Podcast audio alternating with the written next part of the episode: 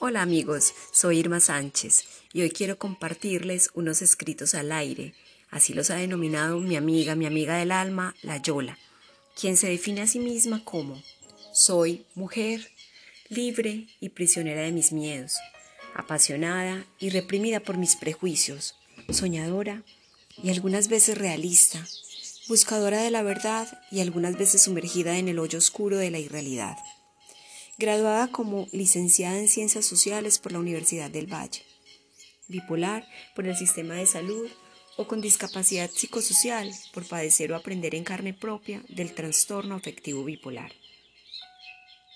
Buena hija y hermana menor por mis padres y hermanos y por tanto superamada, mimada y protegida desde chiqui y comprometida con mi familia y sus necesidades amiga fiel y compañera fiel, generosa y amorosa por los que me han bendecido con su amistad y su amor. Ex monja por el Vaticano, viuda de una unión libre o soltera por la Registraduría Nacional. Apodada comadre por mis familiares y amigos en la infancia. Mafalda por algunos compañeros de la universidad. Loca por algunos amigos y conocidos desde niña, pero que me empezó a incomodar cuando fui diagnosticada con trastorno afectivo bipolar y fui hospitalizada en una clínica de reposo por primera y única vez hasta ahora. Soy revolución por uno de mis hermanos, por mi opción política y social de las causas de los humildes y los proyectos de transformación social. La Yola por mí misma, para mis lectores. Y bueno, de todas esas frases que intentan hacer un mapeo o tal vez un epíteto de lo que soy o he sido, creo que si hay algo que me define y es que soy o he pretendido ser una incansable buscadora del amor, la verdad, la felicidad y el bienestar de los que me rodean y la propia. Pero en los últimos años, sobre todo, una buscadora de la armonía y la serenidad. La Yola, Santiago de Cali, 28 de julio del 2020. Comenzaremos con el escrito al aire número 1, cruzando nuevamente el arco iris. Hoy caminé con el deseo que me acompaña desde hace unos pocos meses, cuando experimenté en Popayán el deseo de cruzar el arco iris de la esperanza y la ilusión por el presente y el futuro. Volviendo al amor primero, atrapar entre mis dedos la confianza y el arrojo de los primeros años frente a la vida, frente al compromiso social, frente al sentirme parte de algo, parte de un colectivo. En el 2004 fue mi salida de la institución javeriana congregación religiosa de la que hice parte desde agosto de 1988. 15 años de caminar al lado de valiosas mujeres y un año de distanciamiento y discernimiento que terminó con la salida definitiva de la congregación y la dispensa de los votos perpetuos desde Roma. En 1987 las había conocido en un encuentro vocacional que marcó mi vida y le dio un vuelco radical. Tenía 18 años recién cumplidos. Inicié en ese momento mi camino de sentirme parte de un pueblo, de una comunidad de luchadores sociales que buscaban el cambio y que tomaban postura por los pobres de la tierra. Desde ese momento hasta hoy, sigo optando por ellos, por los débiles, por los desprotegidos, pero mi caminar quedó desarticulado de vinculación a algún colectivo con la salida de la institución javeriana, que fue, durante esos 15 años, mi punto de articulación. La salida fue dolorosa, traumática. Se cometieron muchos errores de parte y parte, pero quien tiene menos poder en las relaciones puede salir bastante lastimado y desprotegido. Ese fue mi caso, pero es tema de otros escritos al aire. Lo que quiero evidenciar es que a partir de ese momento nuevamente me quedé sin colectivo, sin que me atara a sentidos. Digo nuevamente porque ese sentimiento y sensación lo había experimentado pocos años atrás a los 15 años, frente a un acontecimiento familiar que marcó también mi vida. Me dejó sin piso al modificar la comprensión y la relación frente a mi padre, a mi madre y al resto de la familia. Realmente, este fue el primer acontecimiento que me dejó lastimada y desprotegida. Afortunadamente, reapareció en mi vida Carlos, a quien había conocido en 1998 en el Urabá y retejimos la relación de amistad en el 2007, cuando nos encontramos por casualidad en un evento de la Asamblea Permanente de la Sociedad Civil por la Paz en Bogotá. En el 2008 Iniciamos una relación de pareja que terminó en agosto del 2015 con su fallecimiento. Fue una relación que me ayudó a reconstruirme, a reafirmarme, a reconocer y experimentar el amor en su inmensidad y plenitud, muy cercana a la experiencia de fe, pero donde se involucró cada centímetro de mi ser, no solo de mi racionalidad y espiritualidad, sino también toda mi corporalidad, mis carnes, mi alma, mi corazón. Con su partida nuevamente me quedé lastimada y desprotegida. Antes de partir Carlos, partió también mi hermano Germán, quien decidió terminar por sí mismo su caminar por estas tierras que se le habían vuelto agobiantes y sin sentido.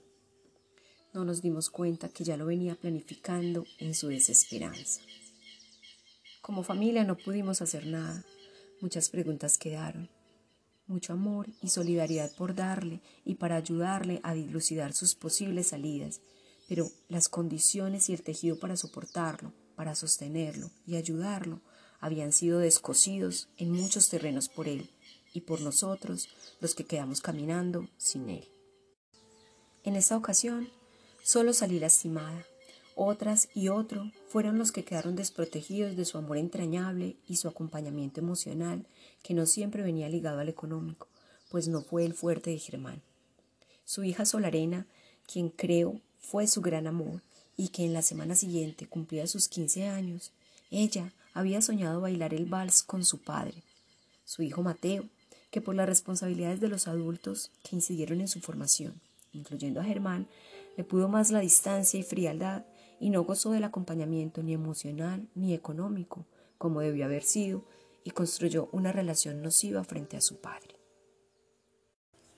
Las madres de sus hijos, Berta y Patricia, que de alguna manera establecieron relaciones maternales con él, le permitieron gozar de su distanciamiento de la realidad a través del arte, de la informalidad, de la locura, de la sensibilidad, cuidando la belleza de su ser mientras consideraron que no les afectó a ellas y a sus hijos, y mientras no se vieron en la necesidad de proteger de su irresponsabilidad frente a un mundo y a una sociedad a la que no les sirven seres supuestamente no productivos.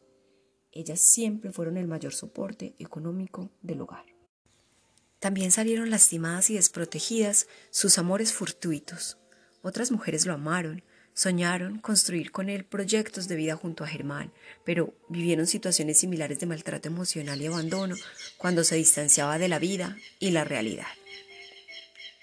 Y finalmente, la mayor lastimada y desprotegida fue mi madre, que aún no entiende por qué ella no pudo hacer nada por su hijo.